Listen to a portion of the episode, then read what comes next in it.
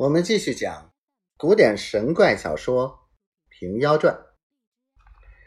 从此，两个媒婆真个合同水密，一条跳板上走路。话休续返，但有好亲去说，听得说儿郎聪明伶俐，便叫放过了。如此也不知几次，又隔了数日，两个媒人商量，难道胡员外去时便是九羽银子？不曾空过，我两个有七八头好心事去说，只是不肯，不知是甚异故。李四嫂道：“我说要寻个诚实小官人，莫非倒嫌推聪俊了吗？”张三嫂道：“今日我们两个没处去了，我和你去胡员外宅里骗他几杯酒吃，有彩骗他两把银子，大家取一回笑声。”李四嫂道。你有甚亲事去说？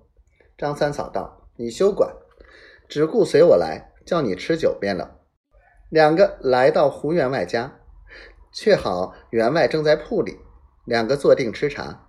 员外问道：“有甚亲事来说？”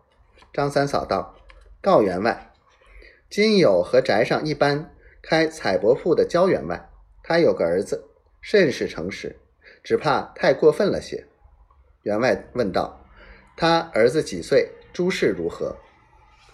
张三嫂道：“焦员外的儿子，虽则也是一十九岁了，还是奶子替他着衣裳，三顿喂他茶饭，口边咸利利的，不失分小人事，满门都称他是个憨哥。”吴员外听了道：“这头亲事倒称我意，烦你二位用心说则个。”愿君面前莫说实话，只是褒奖罢了。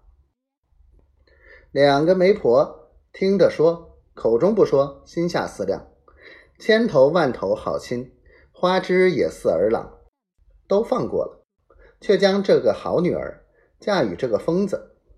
两个又吃了数杯酒，每人又得了二两银子，谢了员外出来。对门是个茶房，两个人去吃了茶。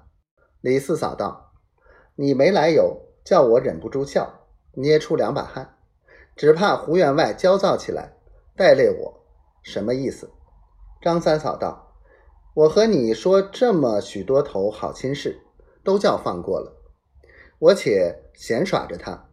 若胡员外焦躁时，我只说取笑，谁想倒成了事。”李四嫂道：“想是中意了，若不中意时。”今日如何把四两银子与我们，比往常更是加厚。两个厮赶着，一头走，一头笑，径投国子门外来见焦员外。